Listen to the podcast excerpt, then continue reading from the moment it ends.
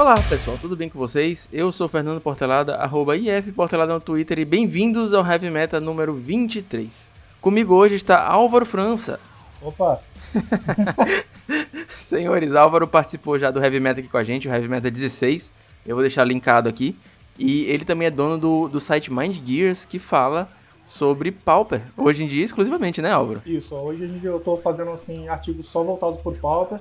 E já tô assim, com algumas produções em andamento agora também, só voltada pro Pauper. Algumas coisas que eu ainda vou incluir no site com um tempo agora. Provavelmente agora em fevereiro e março eu acho que eu vou conseguir incluir mais algumas coisas. Recomendo até podcast. Ah, sim. Então, é uma coisa que eu já tô, eu tô tentando trabalhar, mas aí eu tô buscando um material legal ainda para poder fazer uma coisa mais diferenciada dentro do próprio, do próprio Pauper. Ter essa sacada. Teve o cara do Manavai esses dias que ele fez um vídeo de gameplay dele, assim, todo, todo com, com historinha, com roteiro. Cara, foi um dos melhores vídeos que eu já vi. Assim, era de Arena, era de T2, não é com tudo que eu acompanho. Eu vou deixar linkado aqui também, todo mundo já viu esse vídeo, mas, porra, sensacional. É, eu tô, assim, tentando pensar em algumas coisas mais diferentes, porque eu, eu vejo, assim, apesar da gente ter ainda uma coisa muito nichada na, na produção de conteúdo pop dentro do Brasil, as pessoas já estão trabalhando bastante nisso. Então, como a quantidade de conteúdo está subindo muito e às vezes é, fica muito nichado nos gameplays, eu estou tentando fazer alguma coisa um pouco diferente para ver se, se fica se consegue tampar os buracos que eu vejo ainda na produção. Sim, cara. É, eu acho que é sensacional. Eu tava pensando sobre isso também depois que eu vi o vídeo do, do, do cara lá do Manavai, que eu fiquei tinha que fazer alguma coisa diferente porque tem uma galera muito boa fazendo gameplay e acaba ficando mais do mesmo, né? Tipo, eu, Hellis Mortal, fazendo gameplay de Tron, quando tem, tipo, uma, uma galera absurda de top 8 de challenge fazendo a mesma coisa. É, exatamente. Aí, assim, como eu costumo já acompanhar um pouquinho mais de perto a produção, até porque a gente tem já esse contato um pouco mais direto com os outros produtores, eu, eu vejo, assim, as produções de um, as produções de outro, e vou vendo onde que tá faltando alguma coisa ali dentro do nosso formato que ainda não foi explorado. E aí, dentro disso aí, eu tô tentando trabalhar alguma coisa que fique um pouco é, mais um pouco diferente do que, do que a gente já vê, né? Mas que ao mesmo tempo seja igualmente interessante para quem está jogando o formato. Massa, cara. Vou deixar logo registrado aqui no ar se precisar de alguma coisa, o Heavy Meta, toda a corporação Heavy Meta, ou seja, eu mesmo estou à disposição. Opa, sempre é bem-vindo. então, antes da gente continuar falando um pouquinho do meta, galera, recadinhos rápidos. E-mails para heavymetapauper.gmail.com. O Heavy Meta tá no YouTube, tá entrando gameplay semanal lá. O podcast também vai pro YouTube. E por favor, recomende para os amigos. Eu sempre peço que esse boca a boca é, para mim, é a melhor, melhor forma de divulgação que tem. Quando um amigo seu te recomenda algo que ele verdadeiramente gostou, que ajudou ele, com certeza você vai dar uma atençãozinha a mais.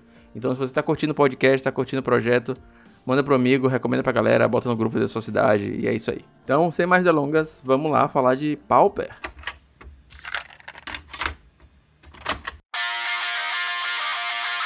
Estão acontecendo algumas coisinhas no metagame que é, a gente precisa comentar um pouco hoje, né? Uh, faz duas semanas que a gente tem algumas surpresas uh, no top 8. Apesar de estar um meta já mais solidificado, a gente tem uh, um pouco. as bases estão bem estruturadas, a gente está tendo alguns deckzinhos que estão surgindo. E eu levantei alguns números que eu acho que vão ser uma surpresa para vocês. E você, Alvo, o que, que você achou desse último challenge, cara? Cara, assim, sinceramente, os resultados em si me surpreenderam um pouco, né? A gente quem tá assim jogando todos os dias, com bastante constância o formato, sempre tá esperando alguma coisa ali já meio dentro de alguma coisa, assim, um, olhando pro metagame, olhando para as ligas da, da última semana, do último, do último challenge, a gente já espera alguma coisa assim, mas acabou saindo um pouco da caixinha. Eu, eu tava esperando alguma coisa um pouquinho diferente aí que, que surgiu. Assim, é, atendeu minhas expectativas bastante até. Teve, tinha, tem alguns decks que eu é, vi que fizeram top 8 que realmente já estavam um tempo assim, comendo, comendo pelas beiradas, né? Eles estavam tentando alcançar ali algumas colocações melhores já, tipo, é, algumas semanas já para trás, mas eu vi que realmente nessa semana agora, esses decks que estavam aí devagarzinho, galgando algumas posições, realmente conseguiram é, extrapolar as expectativas. É, semana passada, o Carves ficou em segundo, é, splitando a final com o R-Scred, Uhum. E quem ganhou foi um Elfos, e a gente teve mais um Elfos no top 8 dessa semana. E também tivemos mais um R-Scred, além do, de um Monoblue, Monoblue Delver, que ganhou o campeonato. Então, é, a gente percebe que, por mais que todo mundo fale que Tron é o melhor deck, e eu de fato concordo, é o melhor deck do formato hoje, é, ele não é invencível nem, nem de longe como outros já foram, como o Bedelver era absurdo, como o Jeskai era absurdo. Mas que foram, que foram dois decks que eu peguei, assim, antes do ban, né? Não acompanhei a época de, de Cloud Post e tudo mais. Mas o Tron hoje em dia é um, assim, é um deck principal, assim, o principal deck do formato que saudável. Eu não acho ele que ele tá assim dominando tanto, tanto que é difícil ele tá, tá vindo ganhar, tá sempre lá no top 8 com duas cópias, três cópias, quatro cópias, mas ele não tá ganhando não, né? É, o Tron ele tem aquele problema, né? Porque ele é um deck muito sólido contra a maioria dos decks do, do metagame. Ele tem uma resposta assim muito boa para a maioria das coisas, né? Ele consegue responder bem o agro, com os loops lá com, com o Stonehorn, com a própria Momentos Peace, que já jogava na lista antes de, do Ephemerate entrar no formato. É, consegue dar umas counters mais certeiras assim em, em alguns mid-ranges para poder atrapalhar um pouco o jogo, consegue é, ganhar vida contra o Bunny, ele consegue assim se virar bastante contra a maioria dos decks do, do formato, mas ele tem essa deficiência que é às vezes levar o jogo muito à frente e lá, assim, nadar e morrer na praia. Ele leva o jogo muito pro late game, lá no late game ele mesmo não consegue não consegue se resolver e acaba que um deck, por exemplo, como o Affinity, resolve num, num top deck, né? O cara já tá, tipo, ali com uma cacetada de de, de artefato em jogo. Às vezes o Tron ali já tá gastando recurso e ficou só no, na interação do loop para não morrer no, no próprio agro do deck.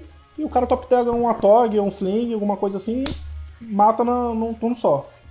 Então eu vejo, é, eu vejo é que ele tem essa, essa, essa deficiência assim, então por isso até que a gente costuma ver muito Tron chegar é, até as melhores colocações dos eventos, né? Até porque também a quantidade de, de usuários da lista também é grande, então a gente tem que levar isso em consideração também, né? Porque você tem um evento que metade joga de Tron, você vê 3, 4 no top 8 não é muito, muito, muito estranho, né?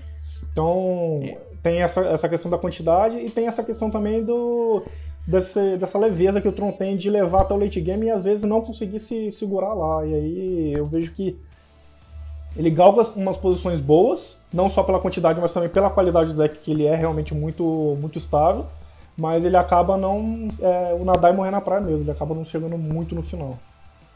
É uma coisa que a gente tá vendo também bastante, é, e a gente tem comentado isso aqui no Heavy Meta semana após semana, e se você tá ouvindo esse programa e não acabou não ouvindo os outros, eu até recomendo bastante que você, que você dê uma olhada nos outros também, porque a gente tem comentado muito sobre a sumida do Boros, né? O Boros é um deck, sempre foi um deck muito resiliente, contra também, como o Tron, né? Contra vários decks, conseguia fazer bastante coisa, conseguir ganhar vida, tinha remoção, tinha burn para finalizar o jogo. Só que ele é, foldava hard pro Tron, ele perdia assim 70-30 pro Tron nessa questão dessa match. E ele era, era conhecido por ter uma, uma match boa contra os Delver decks, né? Que eram na época o R e o Mono Blue. O B tava assim meio sumido, apareceu, depois sumiu de novo e agora tá voltando. Só que com o Mystic Sanctuary, é, essa match não tá mais tão injusta pro, pros Delvers, né? Então, é, o Boros, que eu considerava um dos três pilares do formato, a gente pode até eleger o novo pilar, sim. Porque sumiu, sumiu foda, cara.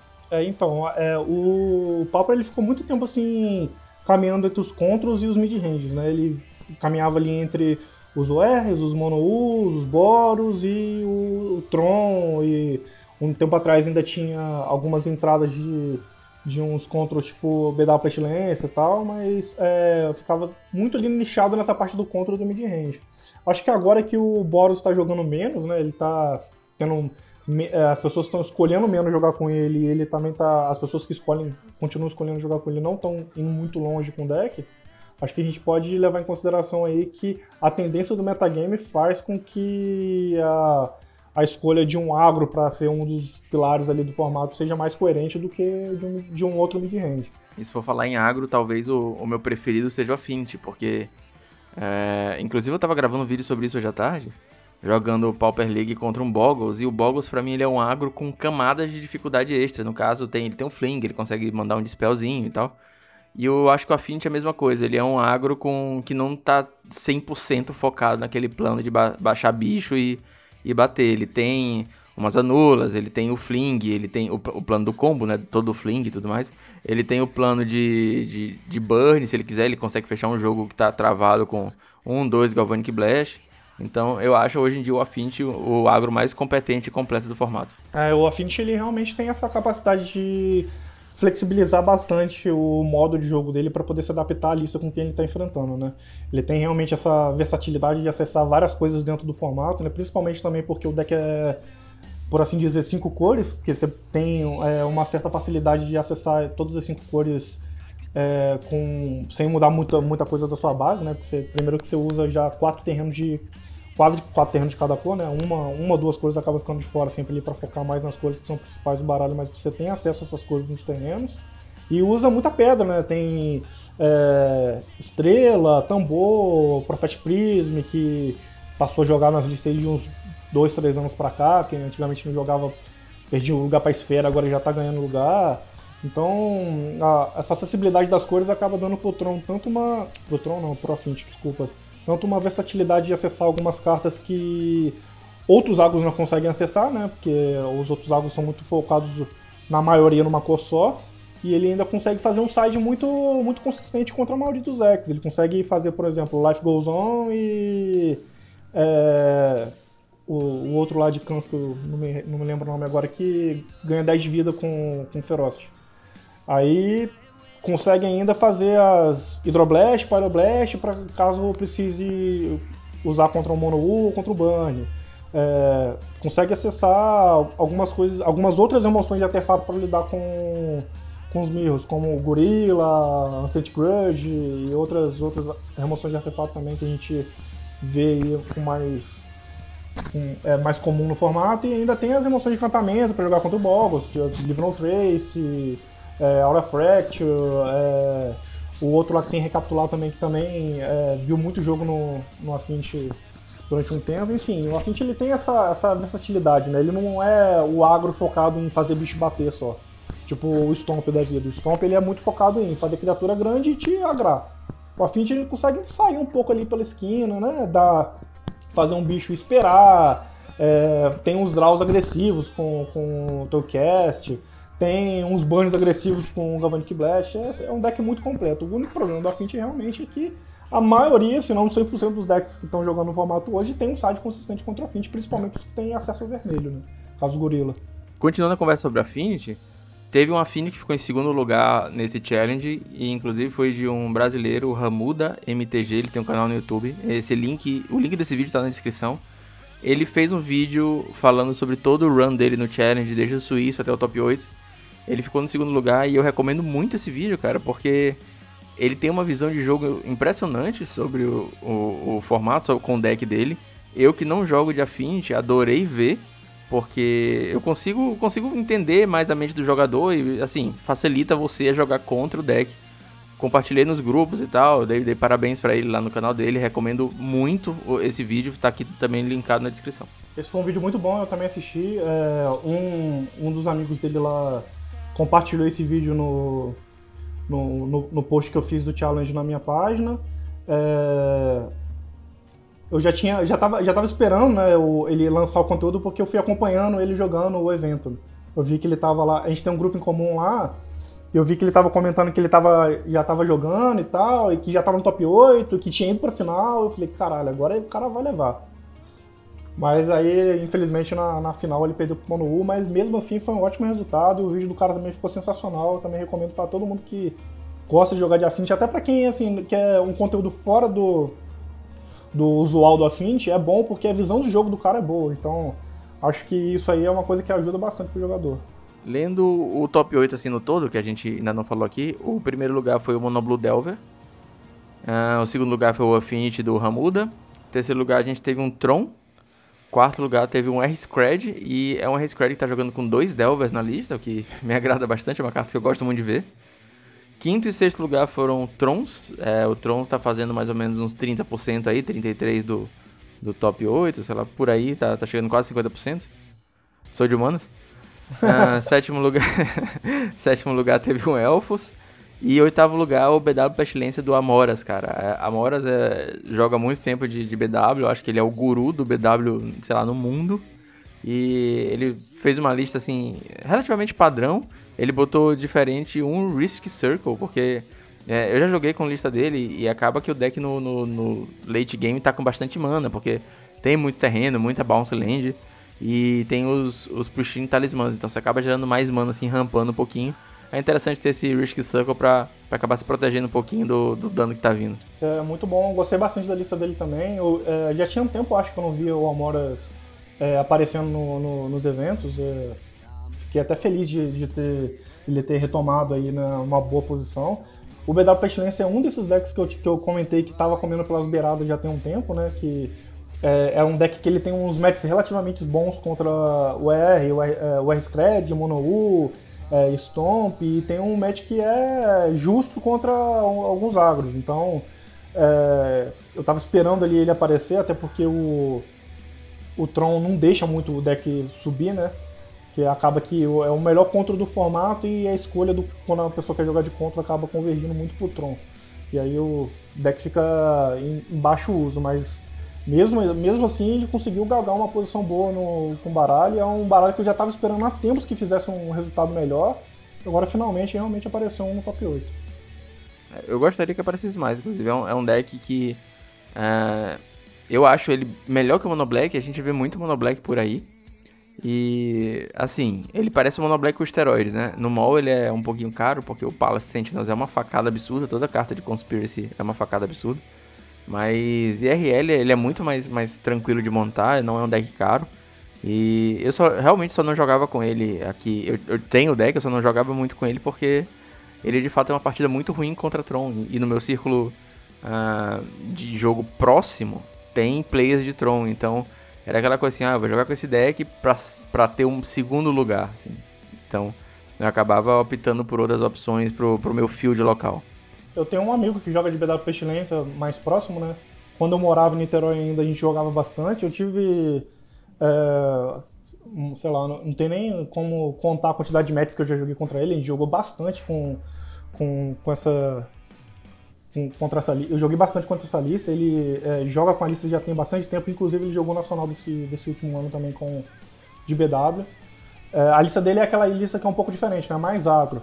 Mas no fim das contas é, é, um, é uma troca justa ali. Você está você tá trocando água pelo contra na lista para poder melhorar o seu match contra os decks que realmente estão te causando trabalho. Mas infelizmente contra o Tron realmente o deck tem um pouco de deficiência. Eu vi aí que a gente fez várias matches para treinar contra, pro, pro Nacional, né? E a gente ficou aí até no, uns dois, dois dias antes, um dia antes, a gente jogou com, foi jogar torneio, é, fomos para casa, continuamos jogando e, e, insistimos na lista, mas é, eu vi que todas as vezes que eu jogava de Tron ele tinha uma certa dificuldade de tanto de sair do looping quanto de quebrar um pouco do, do que estava tirando o card advantage dele. Então eu vejo que realmente contra o Tron fica um pouco complicado. Mas é uma lista muito boa, eu gosto bastante, principalmente porque eu já joguei muito contra a lista. Eu também acho que ela tem acesso a muitos recursos e. É, como você falou, eu acho que é um mono black com esteroide, né? Ela ainda dá acesso a, ao, ao, ao branco, ela tem acesso ao branco para acessar algumas cartas que realmente o mono black sente falta. É remoção de encantamento, é coisa para ganhar a vida com mais facilidade. O próprio Risk Circle, que é, que é a inclusão que a na lista também, também é uma, uma coisa muito boa pro late game. Então, é uma lista que me agrada bastante e, assim, eu gosto muito do, do, do dos arquétipos Control, é, mas eu não, não, vejo muito desses arquétipos diferenciados dentro do Power. Então, como o BW é uma lista Control e tá, já tem se destacado até um tempo, eu fico sempre torcendo para que ela consiga fazer um bom resultado. Fugindo um pouquinho do top 8, tem uma menção honrosa. Ah, antes da gente entrar na parte de lista e falar o que, que a gente olhou de interessante na última semana, o Diego Brando ele ficou em 11 lugar, assim, dentro do top 12, com o Walls Combo, né? Esse deck de barreira que tá todo mundo aí meio animado com ele, que é um deck que surgiu novo e aparentemente muito bom. Beleza, é um deck que já existia, mas ah, as techs novas deixaram ele muito mais competitivo. Então, Uh, reiterando, né? É, é, é, massa a gente ver um deck surgindo assim e, e pegando umas, top, umas posições boas, tipo top 12 do, do Challenge, que não é um deck que a gente tava esperando, assim. No... E eu acho que é um deck que vai ficar, cara. Cara, esse é um deck muito bom, eu gostei bastante da lista. A lista eu acho que foi o Caleb que desenvolveu, né? Acho que na própria semana que ele lançou lá um vídeo com a lista, já tinha muita gente usando ela no, nas, nas ligas. Eu lembro que eu conversei com o Matana na, na, na semana em que, em que o ele soltou, soltou a lista na internet, ele falou, cara, já, tem, já joguei contra essa lista hoje e já tô vendo que tem muita gente usando as na liga. Não é uma lista ruim, ela tipo, é, um, é um pouco de uma evolução da lista que já existia, né? Ela ficou um pouco mais concentrada em realmente é, te levar pro combo mais rápido e focou uma cor só, né? É a, deixou para a parte de gerar manas de outras cores que necessitam para fechar o combo com as próprias cartas que fazem parte do combo.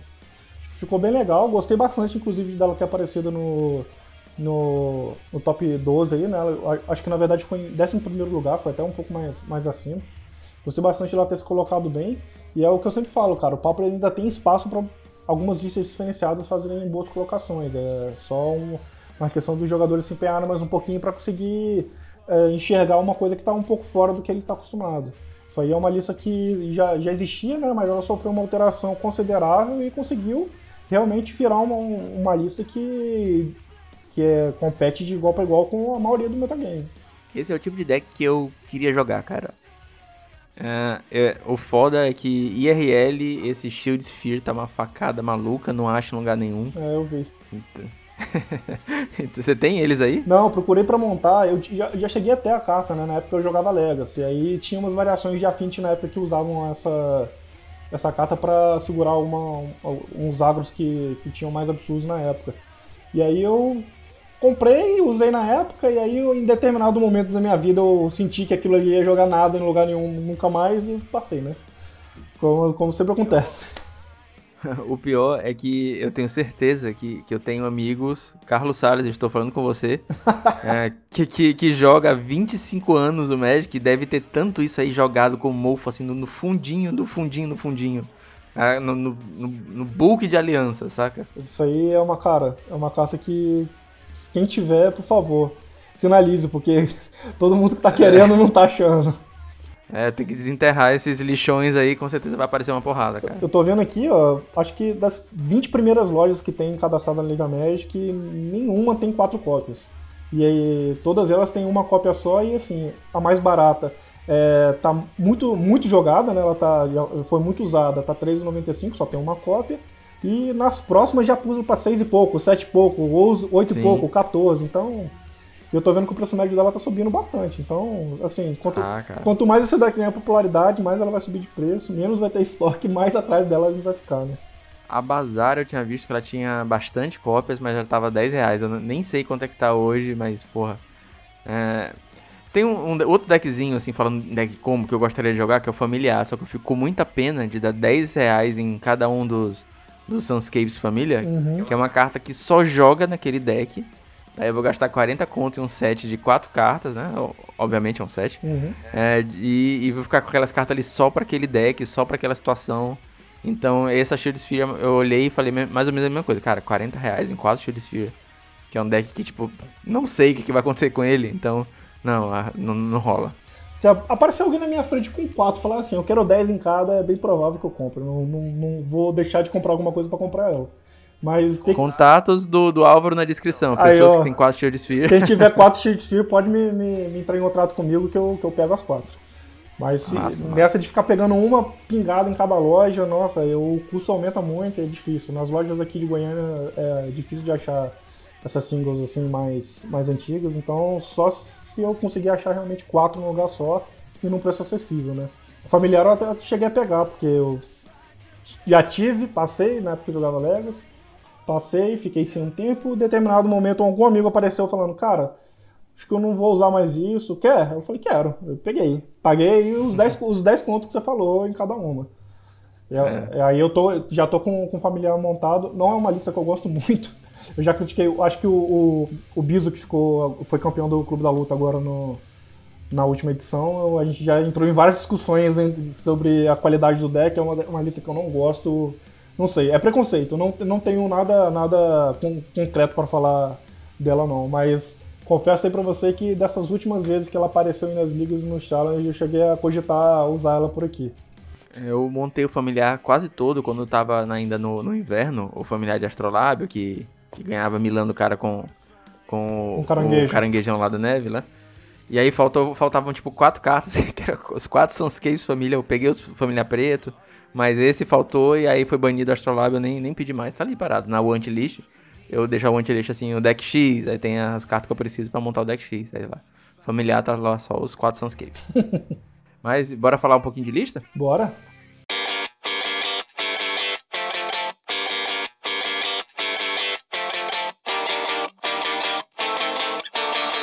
E aí, cara, o que, que você olhou nessas listas aí do, do Challenger? Que, que, que techzinha nova a gente tem para trazer essa semana? Cara, então, primeiro, acho que a, a questão do desse Scred que tá jogando com dois Delvas, né? Acho que isso aí não é bem uma tech, é uma coisa que às vezes acontece, às vezes não, às vezes a lista usa, às vezes não. Mas a intenção é sempre a mesma, né? É sempre bater de frente com o Tron.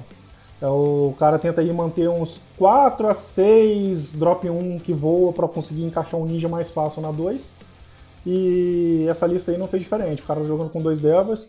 No caso, ele tá jogando com 5 drop 1, né? É, quatro três Farecir e dois Delvers. Então, é, ele tem aí cinco cartas que ele pode fazer no primeiro turno para garantir que o Ninja vai cair no segundo. O Ninja, para quem joga de Tron, para quem joga contra Tron, sabe que fazer um Ninja na 2 é um negócio que é muito bom e que vai te colocar bem na frente. Então, acho que o cara tava pensando bastante nisso na hora que ele, que ele pensou, na hora que ele montou a lista. É, teve essa questão também que a gente já comentou do, do Amoras, né? Que ele tá jogando com o Circle no, no, no, deck. É um só, mas é aquele um que no, lá no late game vai fazer bastante diferença. É o cara que, que realmente. A carta realmente vai, às vezes, tipo, diferenciar você ganhar ou perder de determinada lista. E teve aí no Elfos também aquele, aquele, aquela estante branca e preta, né? Racha Sustenance que foi... É, trocaram o Mob Justice pelo Exa Sustenance Exatamente. É, eu acho que só pelo fato de ganhar vida foi, foi o diferencial, né? Foi o mesmo motivo que os GW Auras tiveram de usar é, Harvest Essence no lugar de Soulsfire. Que é, o custo da carta é o mesmo, o, o tempo também da, de, de cast da carta é o mesmo. Só muda a cor e só que um dá vida e outro não, né? Então Acho que isso aí, às vezes, dependendo do, do jogo, você fazer isso aí, mesmo que para não que não seja letal, é o suficiente para te garantir continuar no jogo. Agora, a mudança de cor do, do, do Essence Harvest também é, faz uma diferença grande, cara. Como eu, tava, eu falei mais cedo que eu gravei um, um vídeo hoje, vai entrar no canal final de semana. Então, uh, se você estiver vindo esse podcast hoje, deve sair hoje na quinta, supondo que saia na quinta, uh, o, o vídeo sai no final de semana. Mas se você estiver vendo no futuro, olá pessoa do futuro, o vídeo já tá lá no canal. Então, uh, esse eu lá botei o Hydroblast pra dentro, abri o Hydroblast na mão inicial lá no, no, no, Game 3, falei, ah, agora esse Fling não me pega. Nunca vi um Fling, só tinha seis rabas. Agora, uh, comentando também sobre a lista do Ramuda, que ficou em segundo lugar, cara, é uma lista muito massa. É diferente, ela tá usando três Navigators Compass para ajudar a corrigir a mana ela tá usando a Witching Well, que é uma techzinha que já vinha sendo usada no Affinity. O landzinho, o, o artefatozinho azul, custa um azul que quando entra da Scry você pode pagar 4 para comprar cartas. E ele, eu, eu tava até comentando no, com o Igor Coelho no, no Primer de Tron que o Felipe queria botar Flaring Pain de side no Affinity. Eu falei, ah, não vai dar certo e tal. Aí o Ramuda vai, pega e faz segundo lugar no challenge usando Flaring Pain e sai na Affinity. ah, não sei quanto. Assim, eu assisti o vídeo dele, admito que no momento de gravação ainda não acabei de assistir. Eu tô chegando no top 8 ainda. Mas eu não sei ainda quantas partidas foi realmente útil, ou quanto foi uma tech que ele só tava testando. Mas tá aqui, cara. Tá aqui, Flaring Paint aqui no site. Isso, e o site dele, cara, é uma coisa que dá pra gente ver bastante aquilo que eu comentei do acesso às coisas do Affinity, né? Porque ele usa Dispel, ele usa Electric, ele usa Blue Metal Blast, usa Red Metal Blast, usa Standard Barrier pra poder jogar contra o Aurus, provavelmente, que é branco, usa High of Revelation, que, que, que o flashback dele é verde. Então, tipo, ele tem acesso a quase todas as cores ali do sideboard as listas de Tron estão chegando num consenso, né? A gente teve um, um períodozinho que estavam aparecendo várias builds, mas as pessoas estão já entrando em consenso sobre essa build que o Real estava jogando, que é a mais UW, e tem bastante counter, né? Tem uns 5, 4 ou 5 counters de main deck. Eu estou jogando ainda com a versão mais combo, que é o G, uh, que a gente falou bastante sobre no, no podcast lá do Tron. E, mas essa versão tem me, tem me agradado bastante ver ela, porque ela tá jogando com um Weather the Storm de main deck, a maioria das listas tá. E eu acho interessante porque eu tenho uma dificuldade muito grande contra Burn, cara. Então, jogar com um Weatherzinho de Storm de main deck dá aquela esperança que talvez você ainda consiga levar o G1. A minha, minha a estratégia total de jogar contra Burn é G1 eu vou chorar e o G2 e o G3 eu tento vencer. É verdade. Ah, eu acho que das, das vezes que eu, eu, eu, tenho jogado de Tron agora, né? No, no, nos torneios que a gente joga local aqui. Eu tô um tempo sem aparecer, mas eu vou voltar essa semana. E eu tenho treinado bastante online também. Eu tô, já tô me incluindo no mall agora, né? Não, não consegui ficar muito tempo longe. Já montei o deck lá, tô testando o deck por lá mesmo. E toda vez que eu pego um banho é o mesmo sentimento, cara. É, eu vou ser queimado no, no turno 3, 4 e vou partir pro, pro G2 para ver o que eu consigo fazer. Maioria, maioria, é isso, é. maioria dos jogos eu tento nem, nem. Eu acabo nem me esforçando muito no G1, porque eu sei que o resultado é, é quase inevitável. Mas aí eu sei que no G2 eu vou ter muita coisa pra acessar. E eu também tô jogando com, com mais. Eu tava jogando com mais Hydroblast de, de side, né? É, mais Hydroblast que eu digo é 4 Hydroblast e 1 Elemental Blast. Pra fechar os 5 ali no, no sideboard. Interessante. Então, eu tava usando justamente pra, pra ir contra esse, esses, esses bônus com uma facilidade estava aparecendo com muita recorrência. Mas agora que tá. que eu tô vendo que não tem tanto banner aparecendo assim, eu tô pensando já em fazer um swap ali no, no sideboard. Mas no geral, contra banner dá certo, funciona bastante. É, ontem teve, teve campeonato aqui na loja e. Cara, os três últimos campeonatos da loja eu tava indo muito bem de Tron e aí me encontrava contra um Burn e perdia. Perdi na, na final da, da semana passada pra Burn, perdi 2 a 0 e ontem eu consegui ganhar de 2 a 1 e foi essa, cara. Veio o sideboard, aí ganha vida com, com Eder the Storm, ganha, sei lá, 9 que seja, 6 que seja, para dar um, um, respiro, depois vem barreira, pega de novo. Então, é, é possível, mas de fato, é, ter de main deck e jogar com, com um pouquinho mais de Hydro no, no side é interessante. É, o, o Eder Storm é uma carta que eu já, já tinha olhado e já pensei, pô, por que, que o povo não joga com isso, cara? Que é uma carta que é necessária. Ela funciona tanto bem contra, contra Bunny, tanto quanto funciona para um outro algo convencional. O próprio Affinity, o cara fez duas, três mágicas no turno ganhou 9 de vida. Aí com duas manas. Então, é, é, uma carta que eu acho que tem muito valor. Então, quando for montar minha lista, eu acabei incluindo um de, de main deck. A, a lista que eu peguei de, de base para olhar na época, ela usava, acho que, dois pulsos do Morasa e eu pensei, não, vou jogar com um de cada que eu acho que tem, tem mais jogo. E jogava com One Missionary também de sideboard para poder fazer lá as interações com, com Ephemerate com Ghost Flicker. Eu passei a jogar com Elder Storm e não me arrependo também. É uma carta que ocupa um slot que é muito bem aproveitado no Tron, principalmente por ser um deck control que tende a sofrer um pouco no early game, né? Então, qualquer coisa que te faça ganhar uma quantidade razoável de vida com facilidade é, é boa. É, é capaz de eu testar também, porque é, essa a lista que a gente usa aqui, a UG, ela tem três Moments Piece de main deck. E é excelente, porque a base toda é UG, então você consegue ter acesso às manas rápido e tudo mais. Só que no meu field local, tá aparecendo muito pouco deck agro.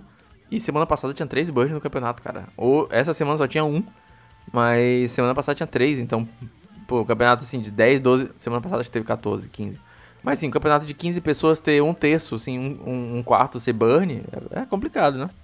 É, pois é. O metagame da minha loja aqui também ele é muito diverso. Fica difícil de eu fazer uma previsão assertiva para conseguir é, mexer ali nesses lotes variáveis que tem dentro do Tron, né? Eu fiquei. Num evento eu fiquei em primeiro, no, num outro evento eu fiquei em, tipo, em sétimo no, no, dos 10 que jogaram, aí teve outro que eu fiquei em, quase em último, e teve mais um que eu fui bem, e assim, é, os metagames variam de tipo muito monoblack para nenhum monoblack, muito bunny para nenhum bunny, 3, 4 bolos monarca para 3, 4 R scred, as coisas tão, mudam com muita rapidez. Então fica difícil de eu, de eu fazer uma, uma lista sólida pro meu metagame. Mas todas as escolhas que eu fiz até agora não tem me, tem me arrependido não. Recentemente eu fiz uma. Eu tô testando uma carta, na verdade, né? Chama Liquefazer. É um counter azul de 3 manas que anula a mágica alvo de custo 3 ou menos e exila se for anulado. Eu tô usando isso aí muito para poder, tipo, evitar um pouco do, do loop do Tragic Class e do Deprive. Porque o, o, esse looping aí pra mim, no momento às vezes que eu já tô com o jogo quase controlado, esse looping me quebra. O cara faz, eu acho que dois Tragic Lessons já, já quebrou minha já quebrou meus planos. Então eu tô usando aí esse Liquid fazer para ver se eu consigo segurar um pouco. Por enquanto tá funcionando, mas eu preciso fazer uns testes a mais ainda. É, vou até dar uma olhada mesmo nesse ele quer fazer, ver, ver, se eu acho por aqui no lixão de alguém. Dá uma olhada, é uma carta de tormenta, se eu não me engano. Tormenta? É isso. Tô olhando aqui na, na liga. Uma carta de tormenta. É baratinho, eu comprei aí recentemente para jogar com a minha lista física, para poder adaptar para a mesma lista que eu estou usando no mall. É, comecei a testar mais algumas coisas também. É, quando eu fui procurar o que eu ia fazer, eu procurei todas as counters que tinham disponíveis que exilava a carta quando, depois de counterar, né? Vi que tinha Sincopar também, que saiu agora, reeditou agora em Dominária. Tem esse que eu ia fazer. E eu fui, assim, fazendo pequenas alterações para ver o que, que, que, garante. Às vezes é, tem algumas cartas que a gente está tão acostumado a manter na lista, porque a gente já vê muitas listas, que a gente já não sabe por que, que ela está ali. Então eu tento dar uma mexidinha nesses slots que são mais variáveis dentro da lista para ver se se adapta melhor para minha realidade. Outra adaptação que eu fiz recentemente também, eu tô jogando com. Eu tava jogando com dois Moment Piece, né? E de main deck e um de side. Agora eu tô jogando com um Moment Piece e um, um Tangle de, de main deck e mais um Moment Piece de side. O Tangle, às vezes, ele faz quase o mesmo efeito que o Moment Piece, né? Que ele te segura dois turnos, que as criaturas do cara ficam impedidas de, de desvirar e sem a necessidade que você vire o turno com mana aberta para poder recapitular o Moment Space. Então estou testando aí também para ver se, se tem uma se tem uma boa usabilidade agora na lista e por enquanto estou tendo bons resultados também. É, fugindo, assim, quase já fugindo do, do, top 8, o Amoras, que foi em oitavo lugar, ele tá jogando com dois Ill-Gotten Inheritance de, de side, que é um encantamento agora de Ravnica Azul. Eu não, desculpem, jogadores T2, mas eu não sei o nome das Ravnicas. uh, que é um encantamento custo 4, que no começo da sua manutenção, o encantamento causa 1 de dano pro oponente, você ganha 1 de vida. Você pode pagar 6 e sacrificar o encantamento, e aí ele causa 4 de dano e você ganha 4 de vida. Uh, na minha leitura, isso é basicamente para jogar contra Tron, porque não tem muito que o Tron possa fazer. Se você botar o encantamento, é só tentar segurar o jogo, o Tron não vai ganhar rápido, então se já tiver sugado, é, é complicado. É, uma, é um tratamento que está até fazendo um pouco de sucesso agora, porque além dessa lista do, do Amoras, eu vi outras listas de BW é, que, é, fora do Challenge que estão rodando, né? Eu acho que, se não me engano, teve uma, uma lista numa liga recente que também estava usando um, um desse de main deck até. E eu, te, eu enfrentei, eu acho, no, no mall recentemente um, uns dois monoblacks que é, usavam isso aí também de, de um counter, por assim dizer, do Tron, né? Porque o Mono Black também tem esse comportamento que é um pouco de você fazer as coisas esperar. Então ele pode fazer um encantamento e esperar. Que aí uma hora o Tron vai realmente ficar se consumindo. E como o Mono Black ainda tem acesso a tipo, descarte para poder atrapalhar o Tron e o, o Asfodelos para poder sugar a vida mais rápido, e a própria pestilência que também o, algumas listas de Mono Black usa, fica muito difícil de usar não. É uma carta que está vendo muito sucesso agora e é uma carta que eu até recomendo também. E no nono lugar, já assim, na beirada pra entrar, teve uma lista de UB Delver, que tá jogando com três Choking Sands de side, eu achei bem interessante também. O cara quer, quer melhorar a partida dele contra a Tron, muito provavelmente. É, então, o, esse, esse UB ele tá ressurgindo aí das cinzas agora, né? Ele tá retomando, retomando posições melhores. O Matana tá jogando, tá jogando, tava jogando com ele recentemente, né? Ele jogou acho que o clube da luta inteiro de, de OB e foi até a final, ele perdeu só na final pro. Perdeu na final pro, pro Biso, ficou em segundo lugar. Era uma lista que era até bem parecida com essa, só não tinha esse detalhe do, do Choking Sand do side. É uma carta que assim, ajuda realmente o seu match um pouco contra a Tron, ele, tipo, destabiliza uma lista, mas experiência própria, minha experiência, né? Eu tô um pouco enviesado pelos próprios jogos que eu já tive. Os três Choking Sands não vão resolver o problema, eles vão só, tipo, dar um, um tempo a mais para você fazer alguma coisa. Se você não fizer nada nesse tempo a mais, infelizmente você volta pro mesmo problema. O Tron já consegue buscar outra land igual e continuar o jogo. É exatamente isso. É, o, além de Destruction contra o Tron, eu falo bastante isso também, questão de gente que joga de vermelho, acaba querendo botar um Monte Ring pra dentro.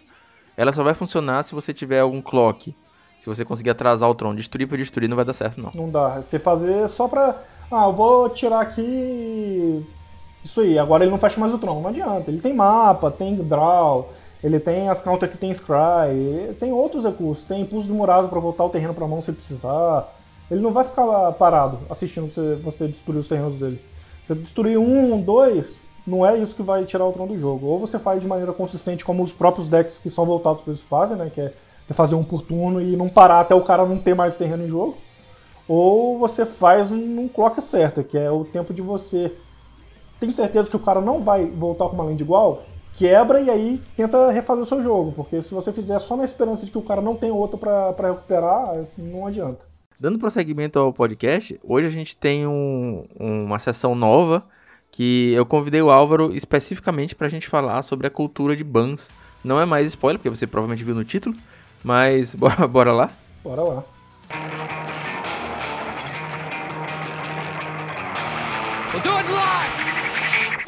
Cara, a gente tem visto é, nos últimos tempos, né? Eu, eu principalmente, porque eu jogo Pauper há pouco tempo, uh, essa cultura de banimentos. Então, toda vez que um deck começa a despontar um pouquinho, a gente vê muita gente chorando já que precisa banir a carta X, precisa banir a carta Y. E várias cartas que eu vi serem alvo de, de, de pedidos de ban não são mais nem tão problemas hoje em dia. Quando eu comecei a jogar, eu li um artigo que que falava que Algoroth Bolas ou Preordain precisavam ser banidos e hoje em dia ninguém mais fala disso e nada mudou. Outras caras, cartas foram chegando ao, ao, formato e essas cartas encontraram lugar delas assim, sem ser opressoras. Uh, ano passado teve um artigo também que ficou um pouco famoso que falava sobre ter que banir Flicker, ter que banir Monarca e hoje a gente tá aí, Monarca sumiu, cara. Então, é, a primeira pergunta que eu preciso fazer para ti é: tu acha que bans realmente são a solução? Não, cara, isso aí é uma coisa que eu repito e repito com bastante frequência. Banir uma carta sem plano nunca é solução. Acontece o que a gente está vendo aí que está acontecendo agora, assim, com frequência, né? Muito mais do que acontecia aí uns anos atrás. Acho que o, esse último ano e meio que a gente teve agora, de, do mês de 2019 para cá, o Pauper sofreu mais banimentos do que sofreu assim, nos últimos anos inteiros, sabe? É uma coisa que a gente vê acontecer a gente acha que é bom porque ah, eu não gostava, não gostava do metagame como estava, então vamos banir para ver como é que fica agora. Então, é uma coisa que é feita sem planejamento. O, a metodologia que a Wizards usa hoje para poder fazer realmente executar um banimento de uma carta, ela é falha em vários aspectos. O primeiro aspecto é não ter planejamento, né? Que você bane uma carta sem se planejar, sem planejar como que o metagame vai ficar após o banimento dela. É basicamente isso que eu acabei de falar, banir para ver o que, que vai dar, que é uma coisa que tipo. É... Eu acho que é uma coisa que devia ser repreendida e não executada com tanta frequência. E a questão de usar pro, pro banimento apenas o critério de quantidade de vitórias da, da lista. Então, primeiro que fica muito nichado só no mall, né? Então a gente sabe que o mall ele tem algumas pequenas diferenças aí entre o mall e o jogo físico. Então, você acaba que você impacta o jogo físico com uma, um dado que só vem do jogo online. Que a gente vê que não é a mesma coisa. Então, é, tem essa questão aí do, do banir sem planejamento e tem essa questão do, sabe, de uma coisa que a gente acha que vai fazer, fazer um bem pro formato, mas na maioria das vezes não faz. Essa questão da Wizard banir sem tanto conhecimento é, leva ao que eu gosto de chamar de, do ciclo sem fim dos banimentos, né? Então, quando a gente tava com o Jeskai em primeiro lugar no meta, a gente é, teve o banimento do Astrolábio.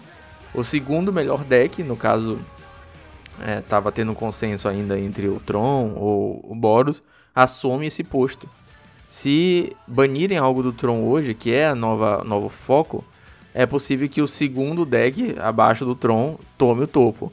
Então é, é o, o Pauper é um jogo competitivo, as pessoas estão interessadas em ganhar os seus jogos. Então, vamos supor que o, quebrem o Tron, porque com certeza a Wizard não vai banir é, cirurgicamente, ela bane assim de, de um jeito uh, que mata o deck, que aleja o deck completamente. Ela vai acabar matando o Tron, vai banir tipo o mapa, então vai ficar 100% inconstante, vai ser impossível buscar as peças com a velocidade que a gente quer.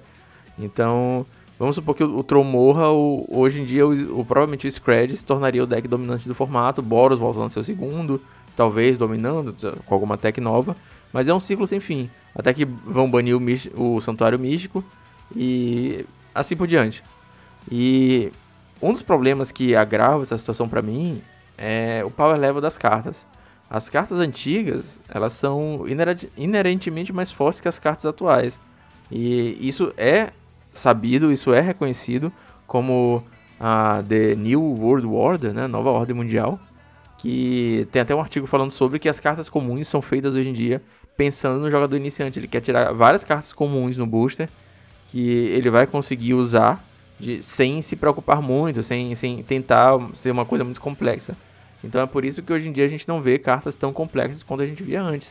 A carta comum, ela geralmente é mais simples mesmo e é, é feita dessa forma. É, então, é, tem esse problema realmente do da diferença de power level das cartas mais antigas para as novas, né? Tanto que, assim, se a gente for levar em consideração aí os banimentos que a gente, que a gente teve no formato, poucas cartas realmente eram novas, né? Muitas delas eram antigas. Era Daisy era antiga, Gush era antiga, é, Invigorate na época que o, o Infect estava jogando bem também era antiga. Então, são cartas que, assim, salvo exceções tipo Astrolabe, que é, foi uma carta que foi lançada recentemente logo recebeu um ban, é, as cartas que são banidas normalmente são cartas que, que são mais antigas, são cartas que realmente não tinham esse pensamento do fortalecer a mentalidade do jogo do jogador novo, de fazer uma coisa mais simples para o jogador que está entrando.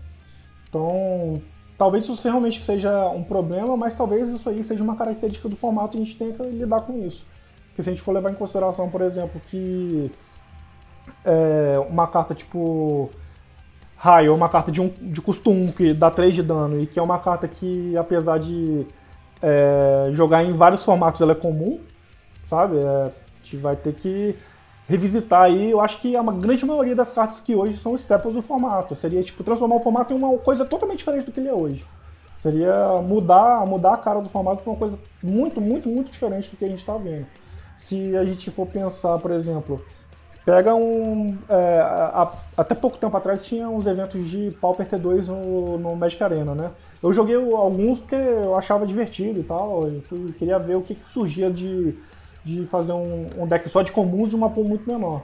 E você vê que, tipo, as convergências são muito diferentes. É tipo, tem muito mais control e tem muito mais agro, e os mid-ranges são um pouco mais fracos. Então, se a gente acha que se a gente levar em consideração que é, as cartas mais antigas são mais fortes e essas são as que estão causando problema, talvez a gente tenha que gerar um outro formato. Se a gente for cortar essas do formato, o Pauper vai virar uma coisa totalmente diferente do que a gente conhece. É, esse é um dos meus medos, cara. O Pauper virar uma coisa diferente do formato que é, eu amo, formato que pelo qual estou aqui gravando podcast, editando vídeos.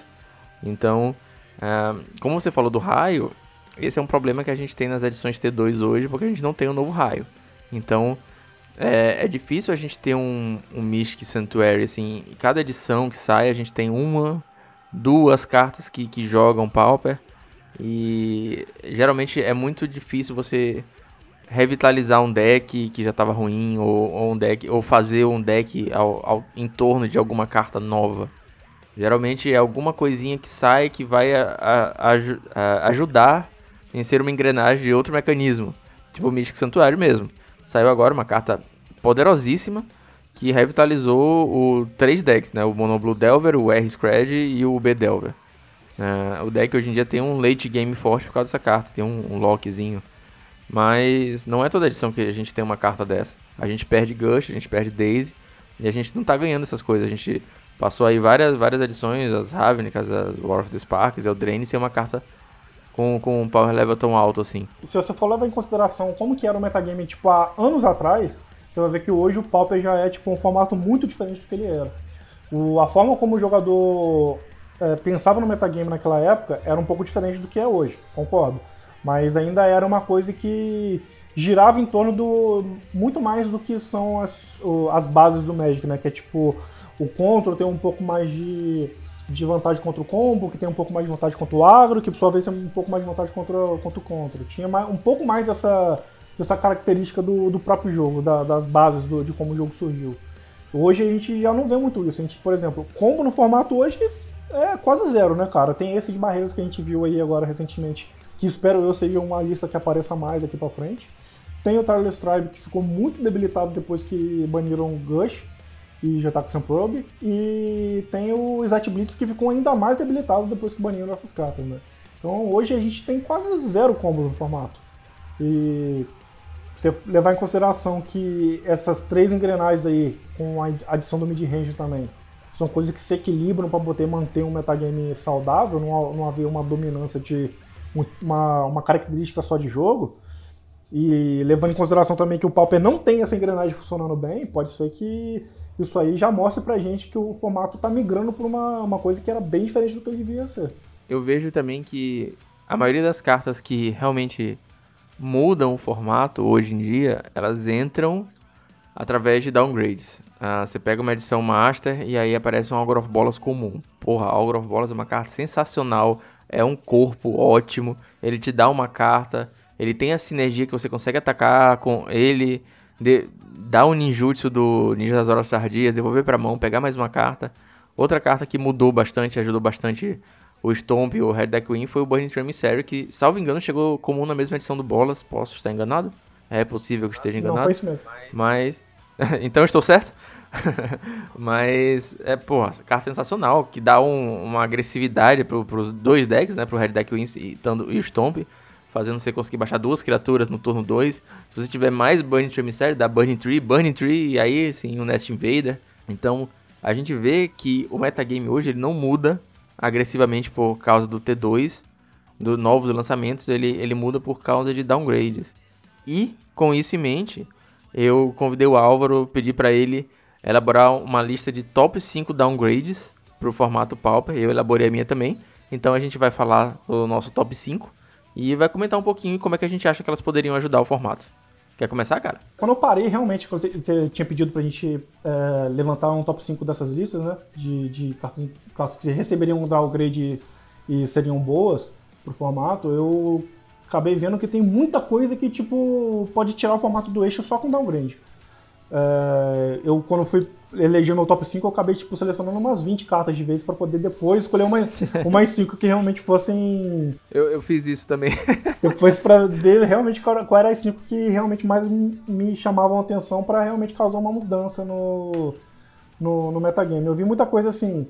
Tem algumas coisas que são muito específicas para algumas listas, né? Tipo, Perfeito Imperiosa é, Shaman of the Pack, que são cartas que já jogam no Elfos em outros formatos que eu acho que podem agregar para o Elfos no, no, no Pauper, principalmente que o que o, o Elfos ele tem essa característica de tomar uma global recolhe, né? Então, é, apesar de a gente ter pouca global no formato, é, isso acontece com bastante frequência. Então, tem algumas cartas que são muito nichadas em algumas listas. Eu tentei selecionar algumas que são, acho que podem ver lugares em várias listas que podem acabar se destacando juntas, sabe? e acabar realmente transformando o metagame em uma coisa diferente. Eu acho que é uma coisa até melhor do que simplesmente a gente fazer esse esquema do banir e esperar o metagame virar uma coisa diferente sozinho, né? Então, assim, da, das que eu selecionei aqui, Light Up the Stage, que é uma carta que está jogando T2 agora também, já estava jogando T2 no ciclo passado, que é aquela que com custo 3 você re, re, remove duas cartas do topo do, do, seu, do seu deck e você pode jogar elas até o final do próximo turno. E ela tem o espetáculo que de um vermelho só, né? Isso vai agregar bastante pro Burn, que é um baralho realmente que tipo você vê que entra no late game ele se debilita, porque ele não consegue mais hum. lidar com, com, com o controle do adversário, e se ele tiver atrás na vida já era, o cara ganhou 5, 10 vida, morreu. Acho que isso aí pode ajudar, ajudar um pouco no banner. E ele pode levantar algumas listas que estão um pouco mortas, tipo o R Miracles, que é uma carta que já tá. Um, deck que já tá aí um tempo já que ele sumiu. Ou um próprio R mais contra, tipo aquele Flurry que tinha até pouco tempo atrás, até aparecendo algumas aí na, nas ligas ultimamente, que ele é mais um R Flicker do que um, um, um do que um, um mid-range. Então, é uma carta que também pode ajudar para que essas listas se destaquem mais. São inclusive listas que tem, tipo, teriam um jogo muito legal contra o Tron. Eu acho que isso ajudaria para essas listas poderem se destacar, entendeu? Eu gostei bastante do, do Light Up the Stage, porque eu acho que o Burn é um deck bem forte. E muita gente fala sobre Skull Crack. Eu é, vou dar um spoilerzinho que eu não botei o Skull Crack na minha lista. Porque. Exatamente porque eu acho o Burn um deck forte, talvez o Skullcrack conseguisse desestabilizar um pouquinho a única forma que a galera tem de, de ganhar de burn, saca? Agora, o Light Up the Stage, pra você ter esse, essa persistência, né? Ter esse, esse fôlego no late game, eu acho que seria uma adição é sensacional. É, tem uma outra carta também que eu escolhi, mas que essa aí eu acho que ela pode se encaixar melhor no metagame pós-Tron sendo o melhor deck, sabe? Porque eu acho que incluindo ela no metagame do jeito que ele tá agora, pode mais ajudar o Tron do que, do que mudar o metagame em si. Aí a gente vai acabar transformando numa coisa que fica mais engessada do que já é.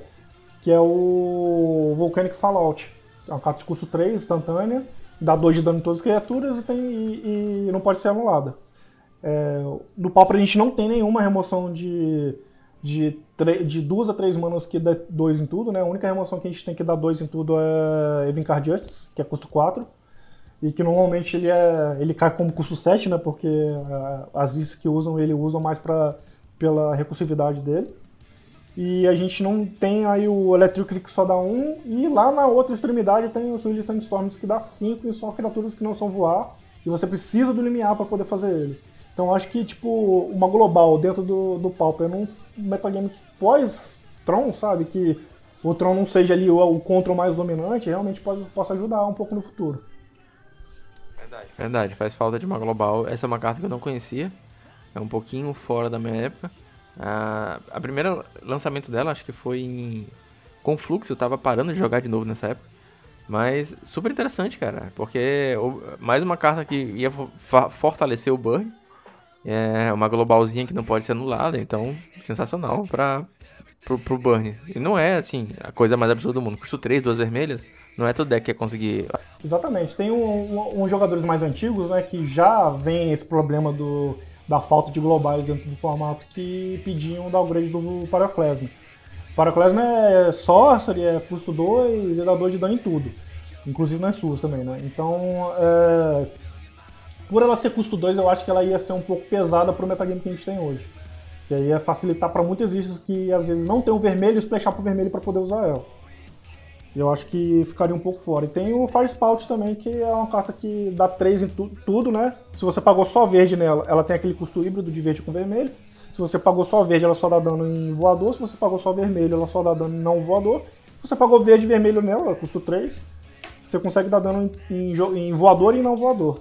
Mas aí eu acho também que faria um pouco da curva, porque 3 de dano com custo 3 é é um pouco pesado pro, pro metagame que a gente tem hoje, que é basicamente, fora os bichões enormes, né? São criaturas de resistência 3 ou menos. Então, uh, isso aí ia, ia acabar matando a maioria dos, dos decks que hoje estão lidando bem com o Tron, tipo o R-Scred, Mono-U e o, o, o B também, que tá, agora tá, tá se levantando também, porque isso aí também mata o, os bichos dele, o Algoroth Bolas e o Delver são os mais impactantes pro Tron, e acabar que o Tron ia jogar com isso também e também ia ficar difícil. Então acho que um, dessas globaisinhas aí que a gente tem de custo menor, eu acho que o Vulcan Fallout seria o que mais se encaixaria ali para melhorar o formato pra gente.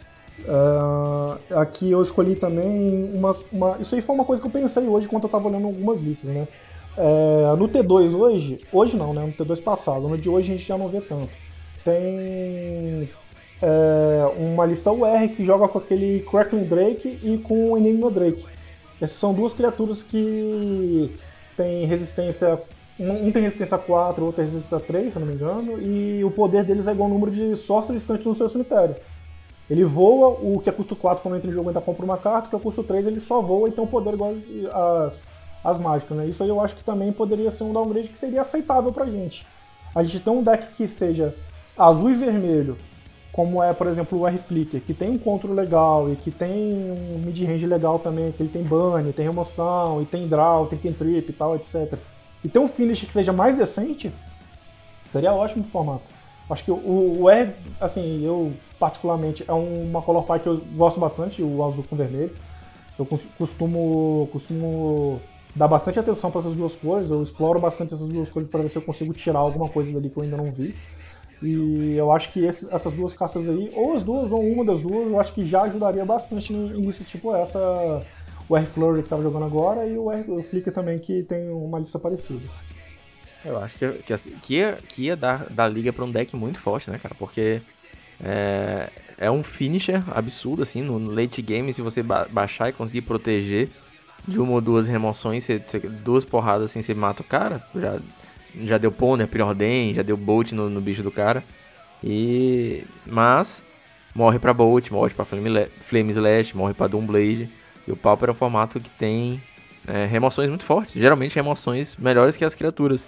Então botar uma criatura assim do nível da remoção é bem interessante. É, uma coisa, por exemplo, se a gente for levar em consideração as remoções que a gente tem hoje, praticamente todas tirando raio pegam nela, porque Flame Slash pega, Scred no, no, no clock certo pega também, é, Doomblade pega. Como é uma carta que, tipo, a, é, a ideia é você fazer ela no late game pra matar com ela, ou é, pelo menos ir agrando o cara aos poucos, é bem provável que só tem ela em jogo. Então, Chinese Edict pega, Guesses Edict pega, Diabolic Edict pega, todos esses sets pegam nela. Todas as emoções que a gente tem no, no, formato pegam. Então seria tipo o cara conseguir fazer aquela, aquela criatura e conseguir proteger. Isso aí é uma coisa que é normal para qualquer formato, para qualquer lista. Acho que seria uma inclusão que seria legal também pra gente. Um, um, outro ciclo que eu tava vendo aqui também, eu sou muito defensor da, da parte de, de terrenos do, do Pauper, né? A gente estava até comentando aí recentemente que é, os, um dos problemas que a gente tem é realmente que é, a, a, divisão das cores, a, a, forma de você acessar essas cores com as listas é um pouco estagnada, né?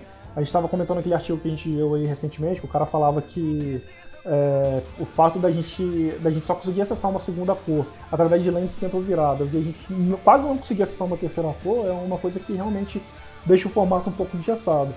Quando eu falo tipo assim, ah, vamos incluir algumas lentes que melhorem um pouco dessa, dessa dinâmica de, de cores do Pauper e tal, as pessoas ficam, ah, não, mas isso aí descaracteriza o formato, ah, não, mas isso aí é, vai gerar uns decks muito absurdos e tal, e eu, eu não vejo por esse lado, eu tento olhar o, o copo meio cheio, que é você trazer para o formato uma capacidade de montar umas coisas diferentes que joguem tão bem quanto os que já jogam, entendeu?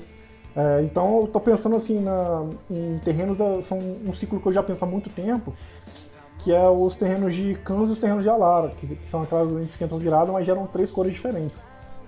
Então, eu acho que são lentes que, assim, é, provavelmente elas não vão ajudar muitos agros, porque elas também continuam entrando viradas, mas elas, elas vão abrir espaço para alguns controls que hoje não tem jogo, justamente porque a Colopai é muito estagnada, poderem jogar com, com, com certa solidez que hoje não, não é possível.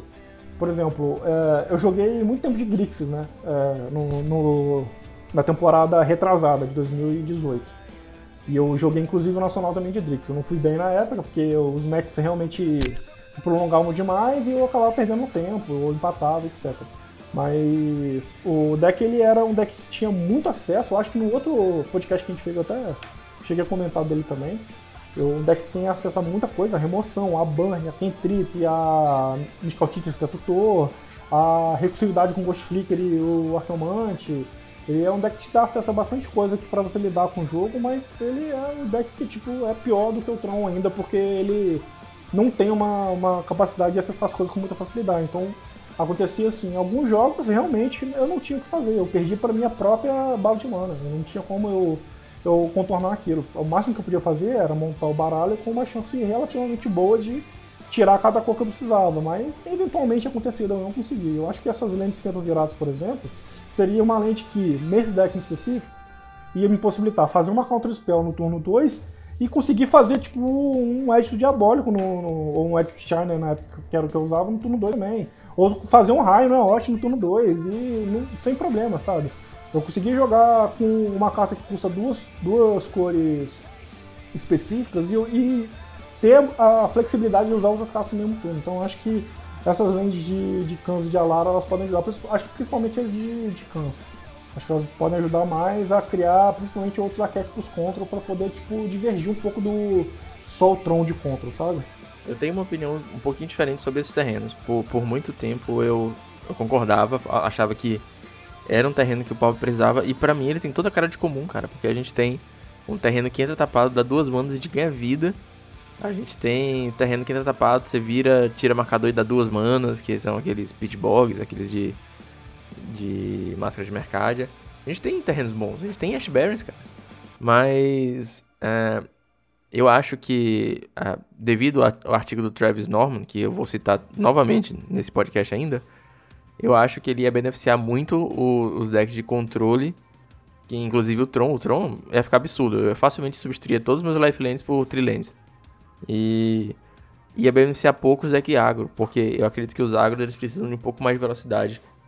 Mas são dois pontos de vista diferentes e a gente fica até o questionamento aí para você que está ouvindo comentar, deixar um comentário aqui no YouTube ou então mandar um e-mail pra gente, deixar com a sua opinião, que a coisa a gente lê aqui também. Eu acho que na, na, nessa questão do, dos terrenos, o que seria ideal mesmo seria criar uma land nova. Era lançar um terreno que fosse, tipo, uma junção da parte boa de um com a parte boa de outro, uma lente que ajudasse nos dois lados. Porque realmente o que você falou tá certo.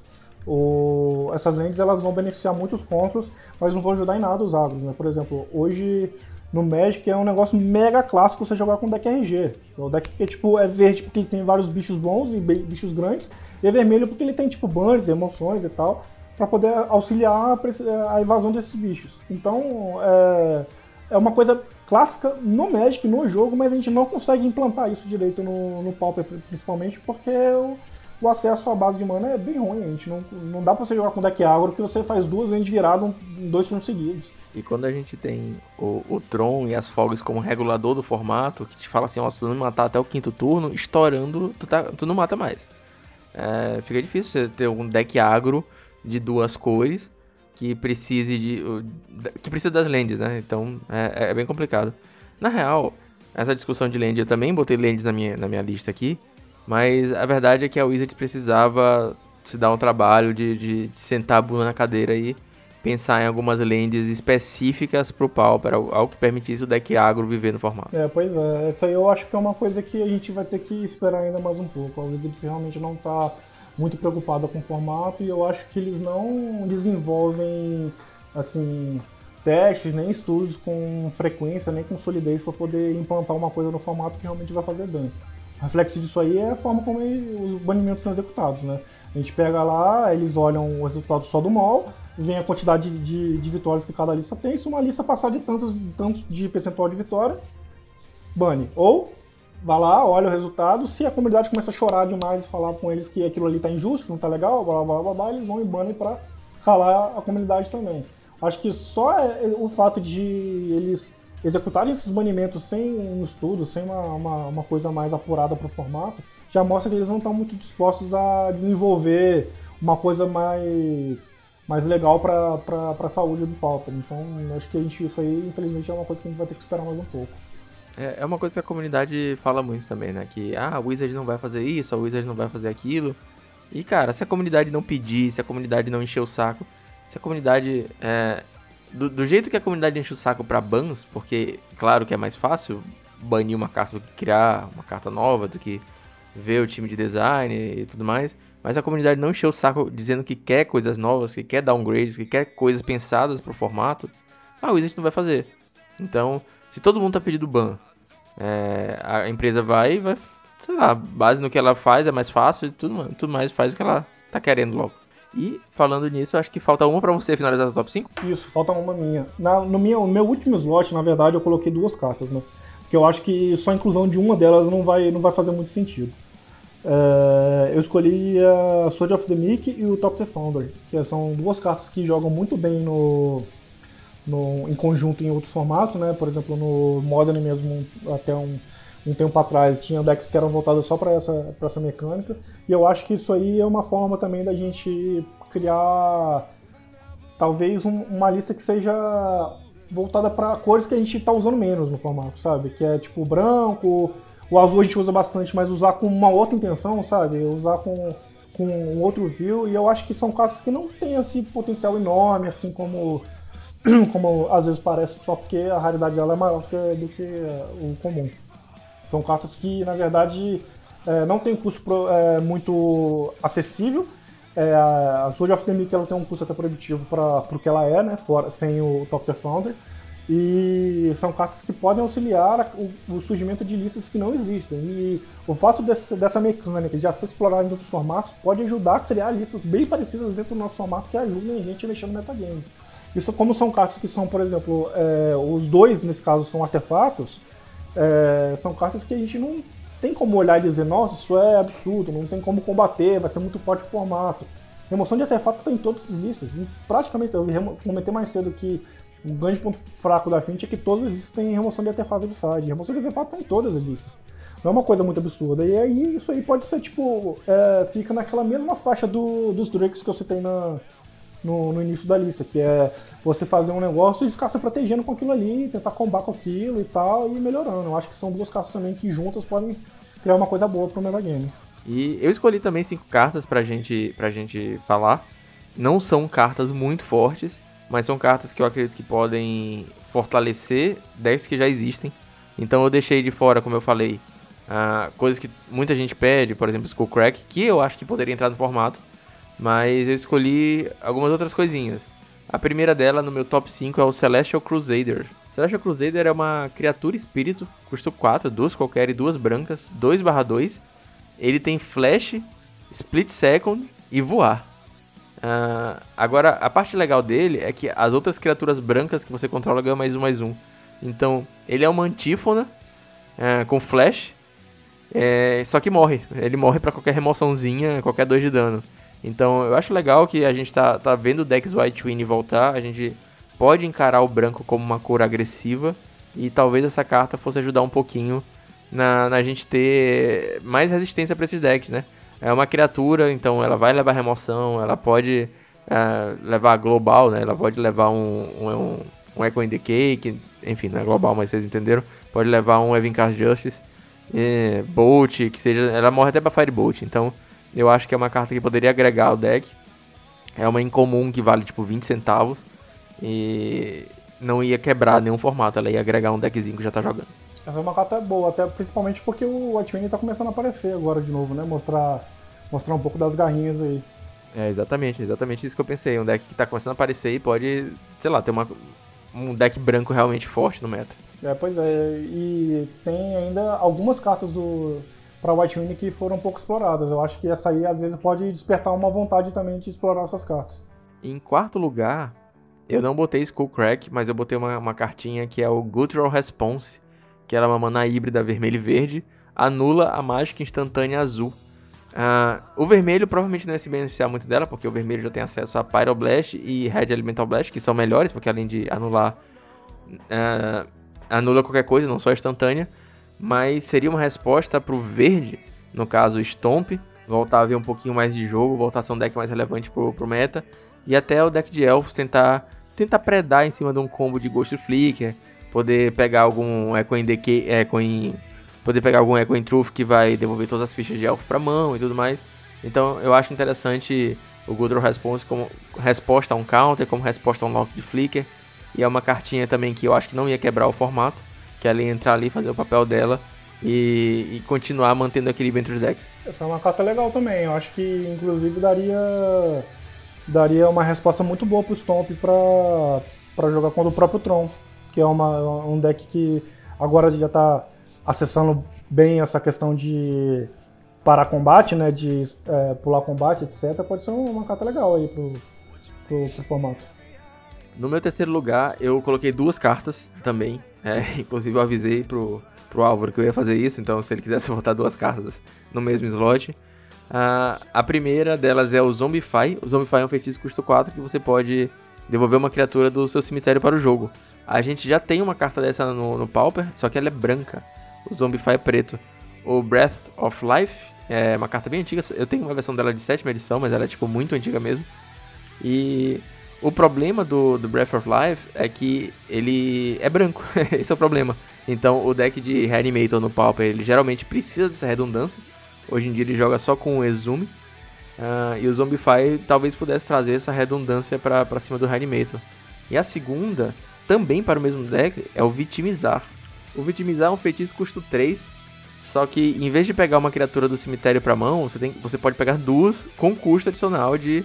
Uh, não é bem custo adicional, você tem que sacrificar uma criatura em jogo. Você escolhe é, duas criaturas no seu cemitério, sacrifica uma criatura.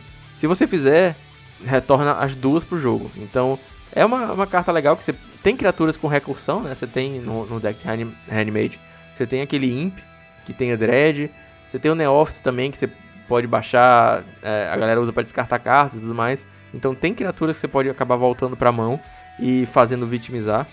E eu acho o arquétipo de Reanimator muito legal. Eu acho legal ele jogar no Legacy. E eu acho massa quando ele funciona no Pauper. O problema é que raramente ele funciona no Pauper. Quando você consegue dar um Exume custo 1, ou, turno 1 ou, custo, ou turno 2, é, você consegue ganhar o jogo, né? Com o Hálito de Dragão, o Lamogzão batendo com ímpeto. O problema é que, assim, eu jogando de Tron contra, contra Exume é basicamente, ok, vamos ligar até vir um Proibir na mão e pronto, ganhei o jogo. Porque só tem o Exume. Se você não lá o Exume, acabou. É, eu acredito que essas duas cartas iam dar uma redundânciazinha boa. É, são, são casos legais, é o que você falou, né? O, do, o Zumbificar já tem já tem uma versão branca que já joga no formato, que mostra que, apesar da Color Pie ser diferente, o efeito não é nada de absurdo, até porque já tem uma carta preta que faz uma coisa bem parecida com um custo bem menor. E é uma coisa que ajudaria bem esse, esse deck aí. É um deck que eu até gosto bastante, esse, esse Reanimate aí. Acho que pra ele, principalmente, seria muito bom. É, eu já vi esse deck combar turno zero com, com a Pétala e o Macaco, cara. É um deck sensacional. Imagina o Lamog te batendo turno zero. muito é, é, engraçado até. Porque é um, de, é um deck. é, você não espera, né? O cara faz o, uma montanha, você fala, ok, tá de burn. Aí o cara faz uma pétala e um macaco, aí descarta duas cartas e faz, faz um bicho 8-8 te batendo. Aí você fica sem reação até, né? É, o problema é exatamente só ter uma carta que faz isso, né? No caso dessas duas, a gente ia ter a redundância. Ah, no low é zoom? Beleza, daqui a pouco eu vou comprar um Zombify, vou comprar um Victimize e poder fazer isso. No meu top 2 eu tenho as Penlands. Penlands é uma carta rara e eu tô aqui sendo bem ousado em pedir um downgrade para comum.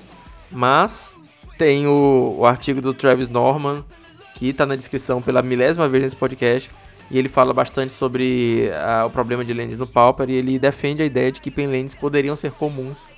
Penland é uma carta que. É, são, é um ciclo de cartas que está vendo agora um pouco mais de jogo por causa do Pioneiro, mas ela não é uma das lands mais fortes, longe disso, né? Porque a gente tem a, a Check Lands, a Fast Land, a Shock Lands, a Fat Land, então ela fica atrás desses cinco lands todas aí. E talvez ela pudesse ter encontrar um lugarzinho no Pauper. É, é um sonho distante, é um sonho impossível, até diria. Mas é, é um, um, desejo molhado meu. nunca vamos dizer impossível, cara. Isso aí é uma coisa que a gente já tá pedindo, a comunidade já tá pedindo. E eu acho que se a gente se unir mais nessa, nessa causa aí, a comunidade pode fazer uma força e a gente conseguir pelo menos alguma coisa bem parecida com isso. É, cara, é, é, vamos, vamos, vamos torcer pra algum dia um funcionário lá da Wizard tá bêbado e meter isso lá na frente de comum, no, arquivozão.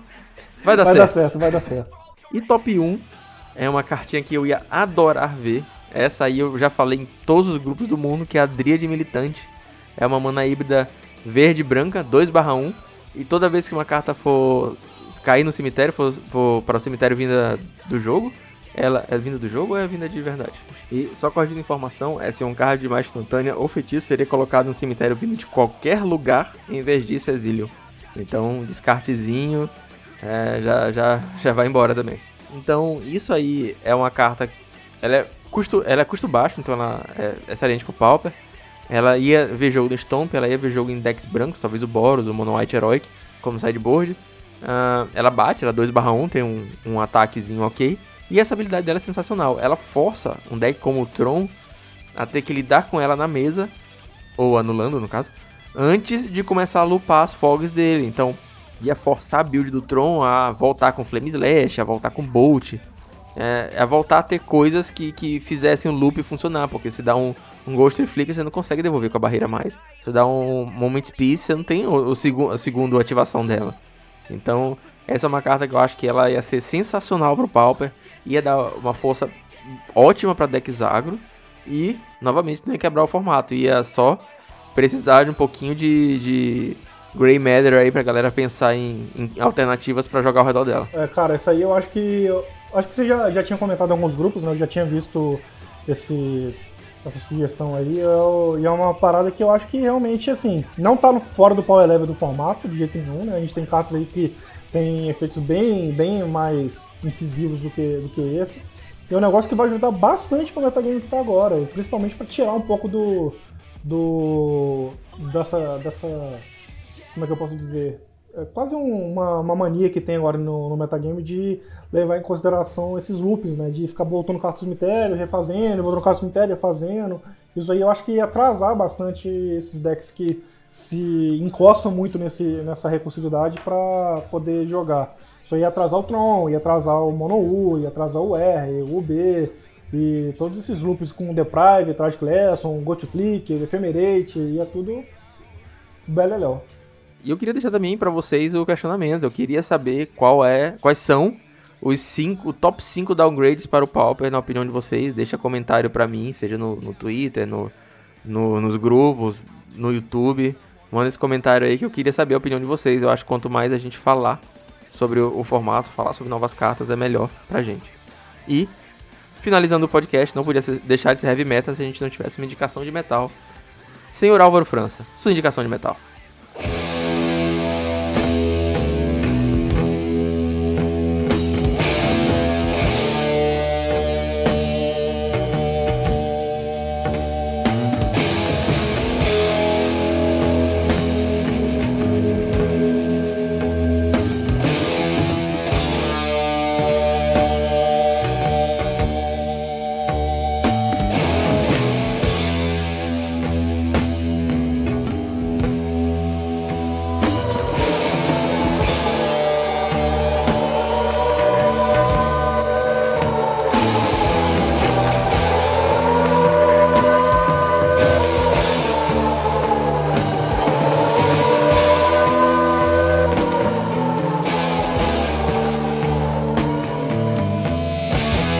Cara, a indicação de metal dessa vez vai ser Black Sabbath, War Pigs. Acho que foi uma música aí que marcou um pedaço da minha época de Magic na, na, na escola. Eu lembro assim com bastante clareza de estar tá sentado lá no, no chãozinho do pátio com, com a galerinha que, que estudava comigo, jogando Magic, e com MP3 Player, que já é uma parada já que é quase extinta hoje, escutando várias músicas do Black Sabbath e eu ficava voltando nessa várias e várias vezes. Isso aí eu acho que é uma da, das músicas deles que eu mais gosto. É, cara, é, eu acho incrível, além do Black Sabbath, que tu também acho incrível, mas eu acho incrível essa sensação que a, que a música tem de, de levar a gente para um lugar na nossa vida, né? É, você falou que você jogava Magic é, com os amiguinhos é, ouvindo o War Pigs, o Black Sabbath. Eu, na época eu gostava muito de prog metal. Então eu inclusive troquei cartas de Magic pelos meus dois primeiros CDs do Dream Theater. E a gente jogava no tapete da sala da casa da minha mãe eu e meus vizinhos, a gente botava o CD pra tocar e ficava jogando assim, tipo, uma hora, duas horas ouvindo o CD do Dream Theater. Era sensacional, cara. Eu acho que a música realmente tem essa capacidade de levar a gente pros lugares que a gente realmente sentiu, marcou nossa vida, né, cara? Eu acho que a maioria dos, dos, de, dos rocks, dos metais e tal, que eu, que eu escutei na minha, na minha juventude, na minha infância, eram em momentos muito bons e toda vez que eu escuto de novo, eles me relembram essas, essas coisas, principalmente é, com o jogo, né? Porque eu sempre fui de jogar, jogar ouvindo música, então toda vez que eu escuto alguma música eu lembro de alguma situação que eu tava jogando, eu tava com amigos, ou tava me divertindo na casa de alguém. E essa aí do, do Black Sabbath é o que mais me lembra aí da, da época que eu jogava, jogava Magic na escola ainda. E a gente falando disso, contando essa história, eu acabei de lembrar qual foi a carta que eu troquei pelo Procedure Dream Theater. Uma delas foi uma Acroma Anjo da Ira, lá de Legiões, que hoje em dia está valendo 9,50.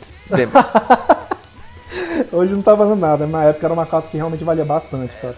É, na época era, era porrada. Você deixa de defesa estão ali na minha, nas minhas coisas ainda, então acho que, eu, acho que foi bem. Foi bem, foi, foi, foi, foi uma boa troca. Foi bem trocado. É isso aí, Álvaro. Eu agradeço muito, cara, por você ter participado do podcast. É, foi um papo muito massa. As portas estão abertas quando você quiser vir. Quando tiver projeto novo para divulgar, pode contar comigo também. Fala um pouquinho mais pra gente do, do Mind Gears. E é isso aí, cara. Deixa os recados finais e já deixo o meu agradecimento. Então, a gente, eu tô aí nesse projeto com o Mind Gears já tem algum tempo, né? Eu tô realmente. Passei um tempo um pouco afastado porque tive que mudar de cidade, mudei de emprego, mudei de casa, me mudei de novo, então fiquei um tempo um pouco afastado da produção. Mas eu tô voltando agora nesse ano com calma, produzindo algumas coisas. Já tem alguns artigos aí, eu gosto bastante de escrever, né? Eu acho que eu já comentei no outro podcast também. Já tem alguns artigos engatilhados para publicar. E já estou vendo projetos novos para incluir no, no, no, blog também, é podcast, fazer alguns gameplays de alguns decks que eu tô, que eu tô explorando no mall e inclusão de algumas coisas que a gente ainda não enxerga muito bem nas produções de conteúdo brasileiro. Então, acessa lá minha página no Facebook, www.facebook.com.br mindgeargames ou o meu site lá também. Lá no meu Facebook tem um link direto para o site, mas o link do site é www.mindgears.tk. E fique aí por dentro da, das, das, novidades do Pauper. Toda segunda eu posto os resultados do Pauper Challenge toda quarta eu posto os resultados da liga do, do MOL também. É isso aí, todos os links estão na descrição. E senhores, não se esqueça também de divulgar o podcast para os amigos, pedido pela segunda vez. E é isso aí. Valeu, galera. Até Valeu, semana Fernando, que vem. Muito obrigado pelo convite e até a próxima.